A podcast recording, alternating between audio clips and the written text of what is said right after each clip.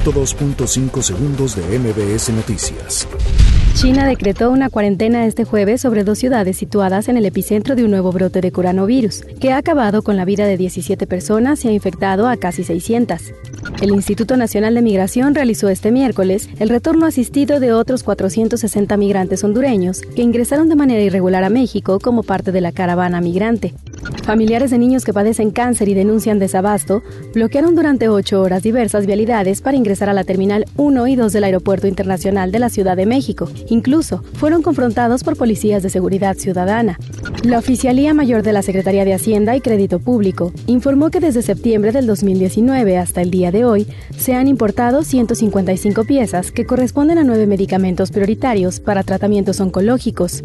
El Consejo General del Instituto Nacional Electoral resolvió que en los comicios de 2019, los partidos dejaron de gastar 46 millones 482 mil pesos que deberán reintegrar durante los próximos cinco días a las tesorerías de los estados.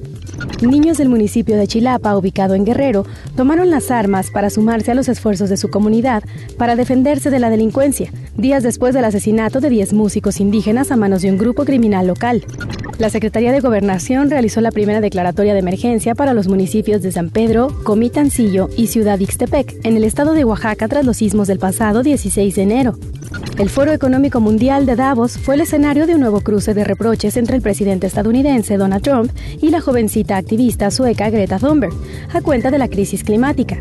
El secretario de Turismo, Miguel Torruco Márquez, habló en la Feria Internacional de Turismo de España sobre el programa de Pueblos Mágicos, el cual se pretende internacionalizar para conformar una oferta turística complementaria. 102.5 segundos de MBS Noticias.